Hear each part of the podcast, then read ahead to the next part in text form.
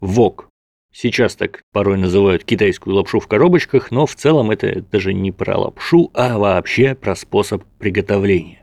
Вок – это большая полукруглая сковородка, в которой на большом огне в масле жарится что угодно, в том числе и лапша.